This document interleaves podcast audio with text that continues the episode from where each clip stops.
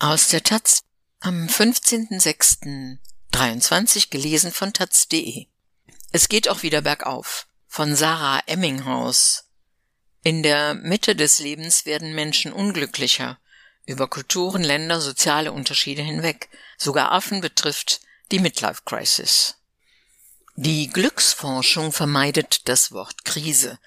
Was umgangssprachlich Midlife Crisis heißt, die Krise in der Mitte des Lebens, nennen ForscherInnen auf Englisch wertfreier U-Shape, die U-Form. Demnach verläuft die Zufriedenheit über das Leben wie ein U. In jungen Jahren sind wir glücklich, nach dem 18. Lebensjahr geht es langsam bergab.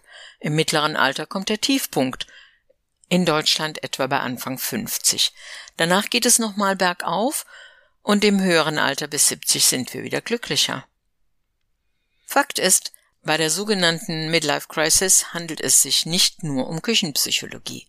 Mehreren Studien zufolge lässt sich dieses Muster fast universell beobachten, über verschiedene Kulturen, Länder und soziale Gruppen hinweg. Wie nähert sich die Forschung einem so komplexen Phänomen, dessen Ursachen biologisch, psychosozial oder beides sein könnten? Der britische Glücksforscher Alan Piper beschäftigt sich mit der U-Form, um zu verdeutlichen, wie groß der Unterschied zwischen den glücklicheren jungen Menschen und den mittelalten weniger glücklich ist, hat er einen Vergleich parat. Der Unterschied zwischen der Jugend und der Lebensmitte ist etwa so groß wie der Unterschied zwischen Menschen, die nur schwer eine Treppe hinaufgehen können, und jenen, denen dieses keine Probleme bereitet. Der Unterschied ist also spürbar, einschränkend. Selbst bei Menschenaffen gibt es einer Studie zufolge diese U-Form, für die 2012 veröffentlichte Studie wurden hunderte Schimpansen und Orang-Utans aus verschiedenen Zoos weltweit hinsichtlich ihrer Zufriedenheit beobachtet. Unter anderem sollten TierpflegerInnen, die die Tiere seit mindestens zwei Jahren kennen, einschätzen, wie viel Zeit verbringt der Schimpanse glücklich, zufrieden, hat Spaß oder anderweitig gute Laune. Und tatsächlich, die Affen in der Mitte ihres Lebens erschienen unglücklicher. Obwohl das Phänomen so gut dokumentiert ist, gibt es noch keine eindeutige Erklärung dafür. Die Affenstudie deutet darauf hin, dass es zumindest teilweise biologisch bedingt sein könnte. Irgendwas macht uns Primaten offenbar in Richtung Mitte des Lebens unglücklicher. Die Studienautoren spekulieren über altersbezogene Hirnveränderungen. Vielleicht verändern sich Primatengehirne übers Leben hinweg auf eine ähnliche Art und Weise, die unser Wohlbefinden beeinflusst. Es ist nicht überraschend, dass es Ähnlichkeiten im Verhalten von Menschen, Schimpansen und Orang-Utans gibt. Wir sind schließlich alle Primaten. Die DNA-Sequenz von Menschen und Schimpansen ist zu rund 99 Prozent gleich. Auch andere Primaten lachen, führen enge Beziehungen und Freundschaften. Sie benutzen Werkzeuge und ziehen bisweilen sogar in eine Art Krieg mit verfeindeten Gruppen. Sie zeigen Empathie, führen Konkurrenzkämpfe, haben wie Menschen Sex aus Spaß und nicht nur zur Fortpflanzung. Die Biologie bietet also eine mögliche Erklärung für das Phänomen der Midlife Crisis, aber bei Detailfragen hilft sie nicht weiter. Die U-Form fühlt sich längst nicht für alle Menschen gleich an. Zum Beispiel erleben Singles die Midlife Crisis stärker als Menschen in Partnerschaften. Auch verweist Piper auf eine Untersuchung, wonach Menschen, die schon lange in ihrer Nachbarschaft leben, in der Mitte ihres Lebens zufriedener sind. Woran das liegt? Wenn wir uns zugehörig fühlen in unserem Zuhause, in unseren Jobs, in unserer Gesellschaft, ich denke, das schützt uns teilweise vor dem Tief im mittleren Alter, ist die Theorie von Piper.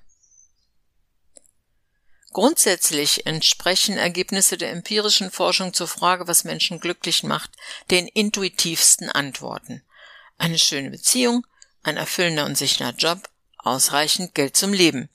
Was eher unglücklich macht? Armut und schwere Krankheit, Arbeitslosigkeit. Wobei Menschen sich auch an erstaunlich viele Lebensumstände gewöhnen können, selbst wenn es sich zunächst nicht so anfühlen mag. Auf die Midlife Crisis übersetzt heißt das, Menschen mittleren Alters in einer glücklichen Partnerschaft mit festem Job, in konstant gebliebener Nachbarschaft, diesen Menschen geht es in dieser Lebensphase besser. Das spricht dagegen, dass allein die Biologie die Midlife Crisis vorbestimmt. Das U lässt sich vielleicht verhindern oder zumindest abschwächen. Neben den Daten über Lebenszufriedenheit sprechen weitere Daten für die Theorie dieser U-Form. Ein dazu passendes Muster kann für andere Entwicklungen beobachtet werden, die zum Verlauf der Lebenszufriedenheit passen. Zum Beispiel nehmen Menschen tendenziell in einem umgekehrten Muster Antidepressiva ein, bis zur Lebensmitte in einer Art Bergform immer mehr und danach wieder weniger. Suizide nehmen in Richtung Lebensmitte zu und danach wieder ab. Zur Theorie der U-Form wurden bereits zahlreiche Untersuchungen veröffentlicht, aber es gibt auch Kritik. Ein Kritikpunkt stellt die Universalität des Musters in Frage. Es geht um eine statistische Frage. Es ist in vielen Forschungsgebieten und auch der Glücksforschung üblich, mit Hilfe von Kontrollvariablen bestimmte Lebensumstände aus dem Ergebnis herauszurechnen. Wenn es beispielsweise darum geht, wie glücklich Köche versus Journalistinnen sind, sollte es keine Rolle spielen, wer verheiratet ist.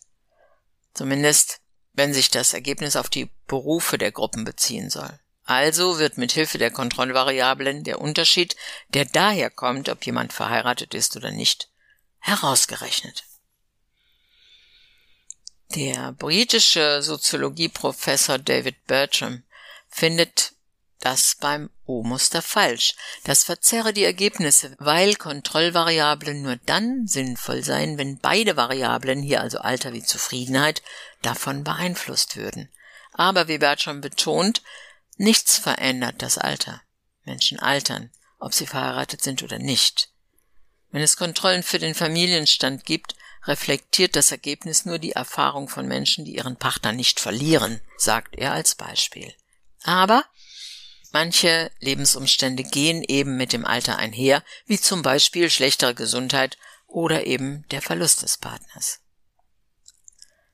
Je älter Menschen werden, desto eher passieren ihnen negative Dinge, sagt Bertram. Und wenn wir diese Dinge rausrechnen, würden wir seiner Ansicht nach so tun, als gäbe es sie nicht. Dadurch werde die Kurve dahingehend verzerrt, dass es fälschlicherweise so aussieht, als ginge die Zufriedenheit im Alter wieder hoch. Stattdessen ist seine Theorie, dass die Zufriedenheit zwar durchaus zur Lebensmitte hin sinkt, aber niedrig bleibt und nicht wieder steigt. Ein weiterer Kritikpunkt. In den Studien geht es zumeist um Menschen bis 70, weil das Todesalter in den zu vergleichenden Ländern sehr unterschiedlich ist. Die Kritik? Das Beschränken auf Menschen bis 70 lässt außer Acht, dass es danach zu einem recht deutlichen Abfall an Lebenszufriedenheit kommt. Nachvollziehbar. Immer mehr Menschen im eigenen Umfeld sterben, möglicherweise gar der oder die Partnerin. Die eigene Gesundheit wird schlechter. Das bildet das U nicht ab. WissenschaftlerInnen wie Alan Piper sehen durchaus, dass die U-Form vor allem das Arbeitsleben abbildet, also die Zeit bis 70. Piper verneint nicht, dass die Zufriedenheit danach durchaus wieder abnimmt, aber er verteidigt das Phänomen. Das Muster sei auch in Studien ohne Kontrollen beobachtet worden. Es gebe hunderte Studien, die das Phänomen zeigen. Alan Piper schlussfolgert aus seinen Beobachtungen, dass dieses Midlife Low tief verwurzelt ist in unserem Dasein. Wie lässt es sich abschwächen? Meine scherzhafte Antwort wäre, habt glückliche Ehen, sagt Piper, aber ernsthaft, wahrscheinlich helfen hier die gleichen Maßnahmen wie bei der Bekämpfung von Einsamkeit. Dagegen wirke es, wenn man Menschen dabei helfe, sich in ihrer Gemeinschaft zu engagieren, also das Gefühl von Zugehörigkeit zu befördern.